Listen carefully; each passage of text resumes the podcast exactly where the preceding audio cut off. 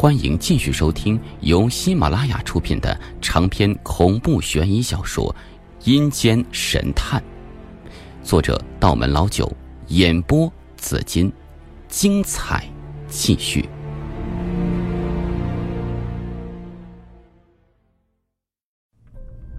三年之后，我在 H 市理工大学读大四。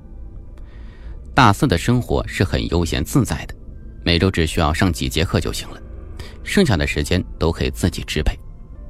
比如通宵上网打英雄联盟，或者骗无知学妹们去情人旅馆。反正我身边的室友几乎都是出双入对的，只有我成天顶着熊猫眼泡在图书馆里。疯狂啃噬所有关于法医学的书籍，因为我始终没有忘记爷爷死去的那一天，自己和孙警官之间的约定：有朝一日，等江北残刀再次出现的时候，我一定要将他捉拿归案。但现在的我还远远不是江北残刀的对手，所以我必须要让自己变得更加强大。这一天，我去图书馆还几本快到期的书。出门就见到室友兼死党王大力，王大力兴冲冲的跟我说：“哎哎，杨子，你知道不？学校今天死人了。哎，在哪儿啊？”我问着。人工湖那边有个男生吊死了，好几辆警车开进了学校，你说稀奇不稀奇啊？我只听说啊，女生为情所困上吊自杀的，而第一次听说男生上吊的。不知道这位仁兄是情场失意还是四季没过，咋这么想不开呢？王大力无比八卦的说着，看王大力一副幸灾乐祸的样子，我泼了一盆冷水，就说：“大力呀，你嘴上积点德好不好啊？人家尸骨未寒，又在这儿胡说八道。我跟你讲啊，这种阳寿未尽就横死之人，煞气最重了。要是听见有人在背后搬弄是非，”说不定今天晚上就来宿舍找你喝茶呢。王大力连忙呸了几声，就说：“哎，子，样子，不去看看热闹吗？”行啊，我当下跟着王大力就来到学校的人工湖了。这里距离学校教学楼和宿舍都是有段距离，除了谈恋爱的小情侣，平时很少有人来这儿。眼下倒聚集不少人，有警察，也有来看热闹的学生。警察在周围拉起一道警戒线，我看见警戒线内一棵老槐树上挂着一根皮带，吊死的尸体已经被放下来了。一名穿着白大褂的法医正蹲在那儿验尸。因为现场人太多，加上树木茂密，我完全就看不见尸体。我喃喃自语：“奇怪呀。”哎，怎么了？王大力伸着脖子问着。这片树林距离人工湖不过一步之遥，他怎么不投湖自杀呢？海热还不简单，这位仁兄啊，原本大概是想投湖自杀的，估计啊到水边又怂了。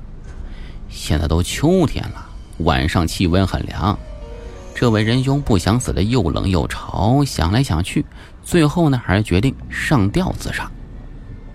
王大力眉飞色舞的说着：“哎，你看我这推理靠谱吗？太靠谱了！狄仁杰听见你的推理，干脆不当神探，回家种田了啊！福尔摩斯要是和你生在一个年代，早就没饭吃了。”我笑着说。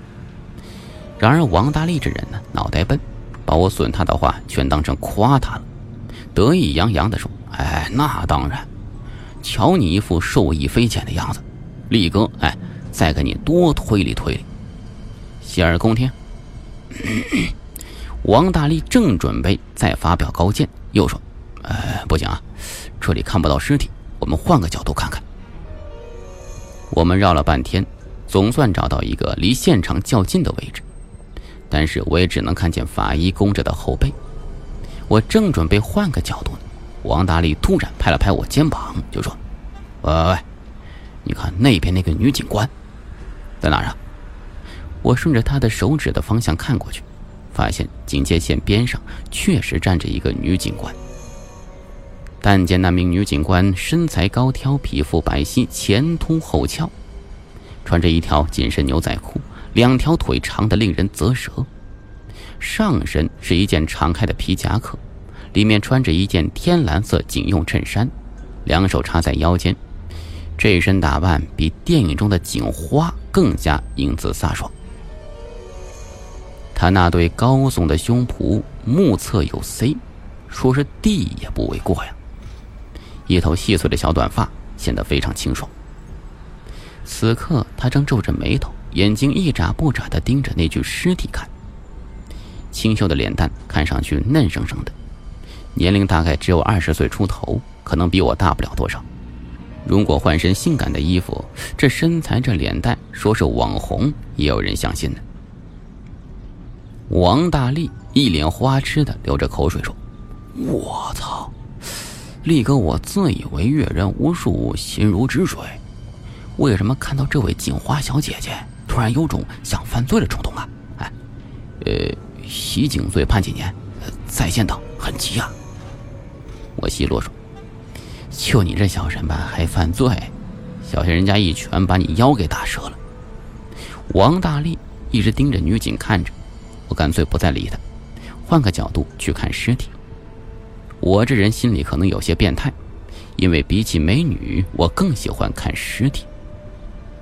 终于，我找到一个合适的角度，看清了死者的真面目。死者年龄大概二十多岁，相貌普通，身上穿着一件卫衣，两只眼睛就好像金鱼一样暴突出来，脖子上有一道清晰的勒痕，以此为界限。上边的皮肤是惨白惨白的，下面的皮肤却是暗红色的。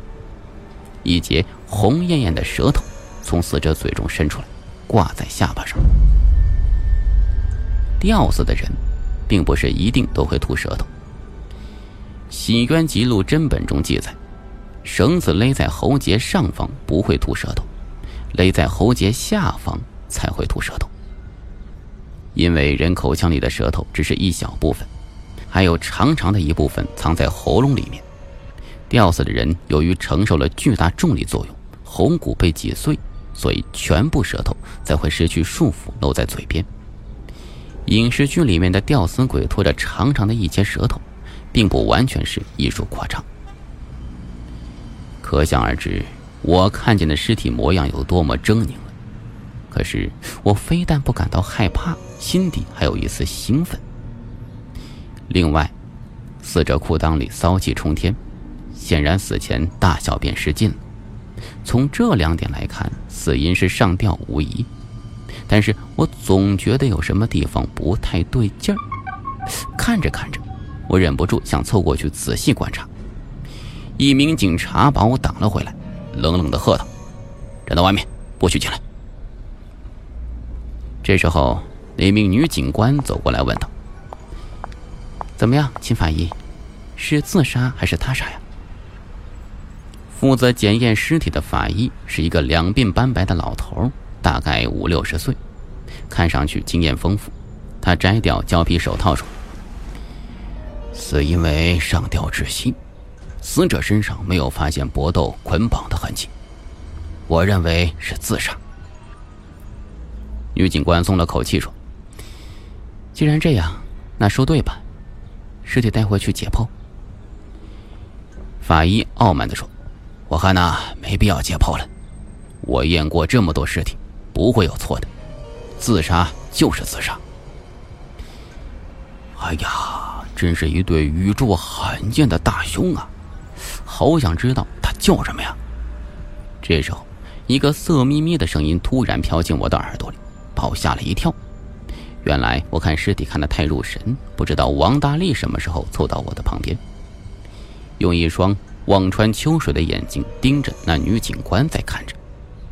我埋怨说：“你什么时候跑过来的？”王大力猥琐的一笑：“嗨呀，我看你啊，都看得如痴如醉了，连我什么时候来的都没注意到。平时瞧你正儿八经的，遇到学妹们递情书都脸红。”原来你小子深藏不露啊！我辩解说：“我在看尸体呢，骗鬼呢！吊死鬼哪有美女警花好看呢？哎呀，可这这真真好看呐！好想被他铐起来，用警棍在我身上抽打呀！说着，王大力又开始犯花痴了。我一阵哭笑不得。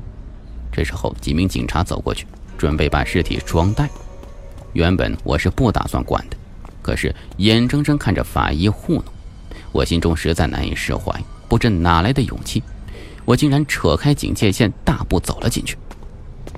王大力吓坏了，在后面拼命的喊着：“杨子，你疯了！我说着玩呢，你还真上去找人家搭讪呢！”几名警察见我擅自闯入，立刻走过来，大声喝道：“这位同学，命案现场不允许进入。”这些声音我完全没有听进去，甚至尸体周围的一切都在我视线中消失了。我直直的朝着女警官走过去，指着法医叫道：“他弄错了，这个人不是自杀，而是被谋杀的。”你说什么？女警官愣了一下，看向我的眼神里透着些许惊讶和疑惑。您刚才听到的是由喜马拉雅出品的《阴间神探》。想听到更多精彩有声故事，可以关注我的喜马拉雅账号“有声的紫金”。